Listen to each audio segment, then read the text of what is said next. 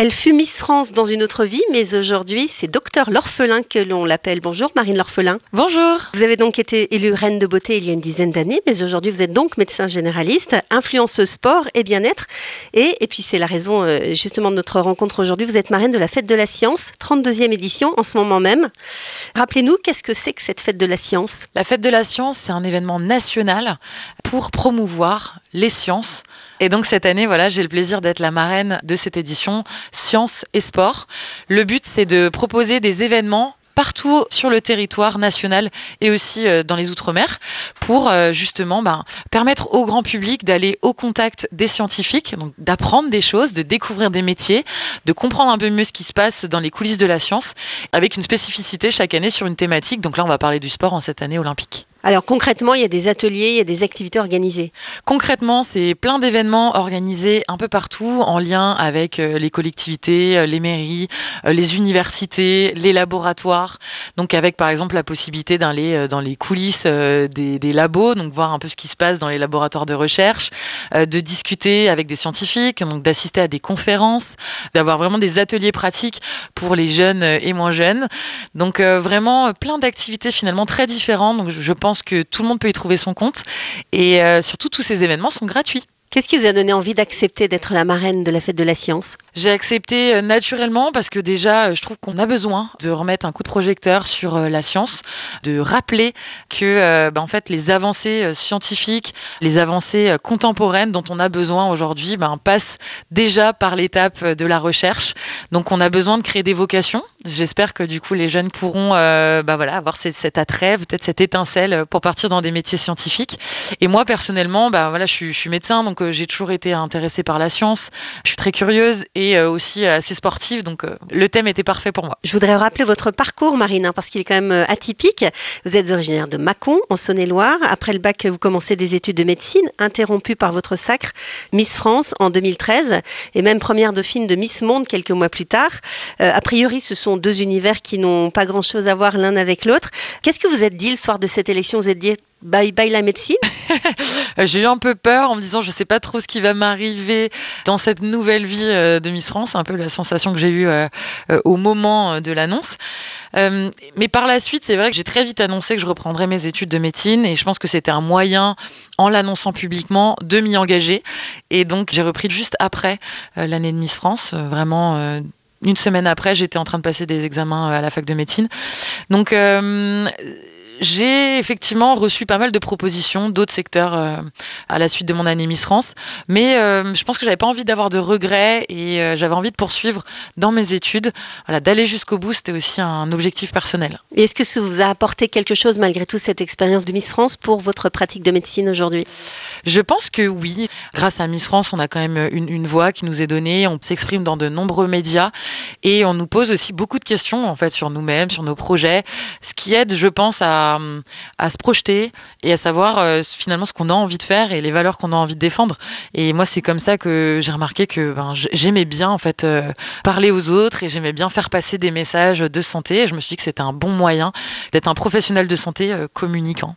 Je pense que ça m'a beaucoup aidé à, être à l'aise avec l'autre donc euh, grâce bah, voilà, à tous ces moments de partage avec le grand public où bah, on est au contact de, tout le monde en fait, de tous les gens, de tout âge, de tous milieux sociaux.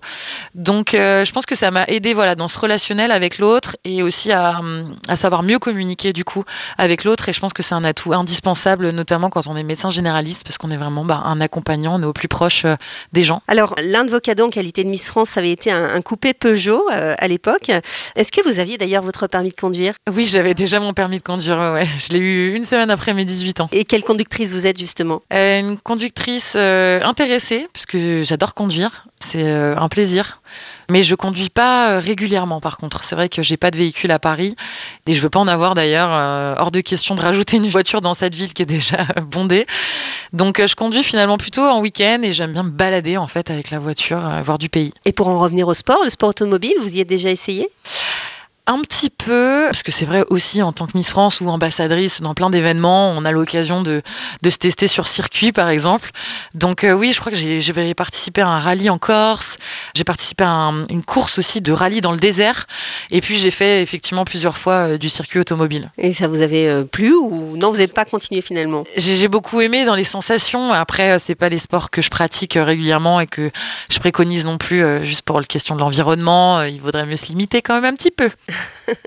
Euh, Marine, vous avez vécu en Nouvelle-Calédonie. C'est là d'ailleurs vous avez commencé votre pratique de médecin généraliste.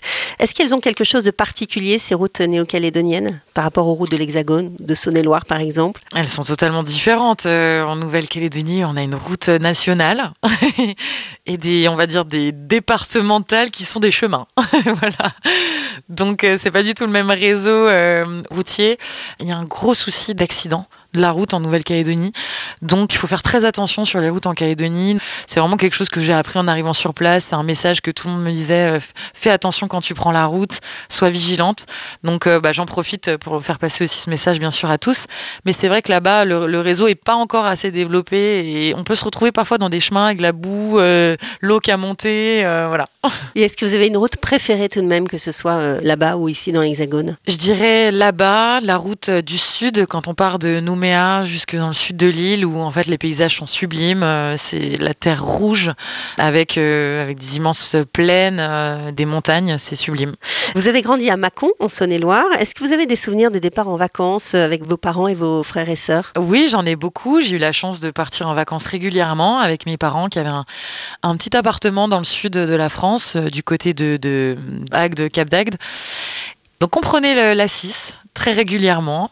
Et donc, euh, oui, oui, je connais cette route par cœur. En les aires d'autoroute aussi, les moments voilà, où on pouvait euh, partager un déjeuner sur les aires d'autoroute.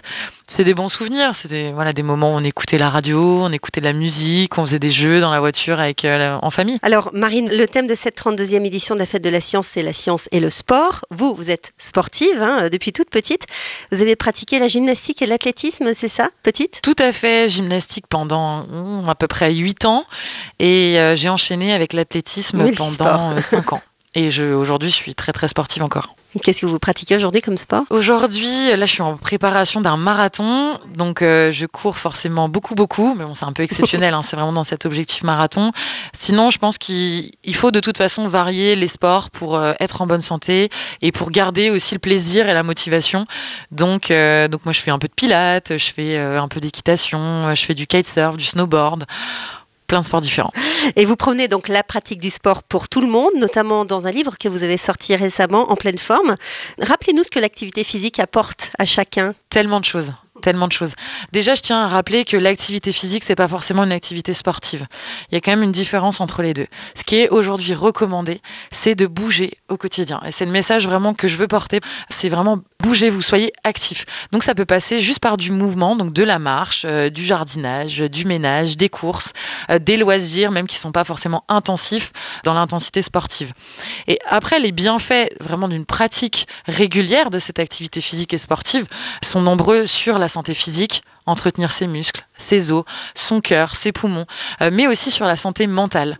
Et ça, c'est vrai qu'on ne le souligne pas assez, mais ça permet quand même de réduire son seuil de stress et ça permet de prévenir certaines maladies comme les syndromes dépressifs, par exemple. En quoi la science peut-elle aider les sportifs? Dans beaucoup de points, en fait. Dans la technologie autour du sport, donc euh, le développement de nouveaux matériaux, euh, de nouveaux outils à la pratique sportive, mais aussi dans l'analyse statistique des performances, comment on fait pour améliorer nos performances, pourquoi on s'est blessé, la recherche aussi en nutrition, en micronutrition, comment on fait pour mieux se nourrir, pour euh, améliorer nos performances.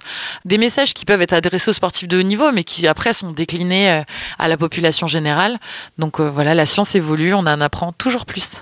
Merci beaucoup Marine. Hein. On rappelle que vous êtes marraine de la fête de la science qui se déroule en ce moment partout en France. Bonne fête Madame la scientifique et à bientôt. Merci, à bientôt.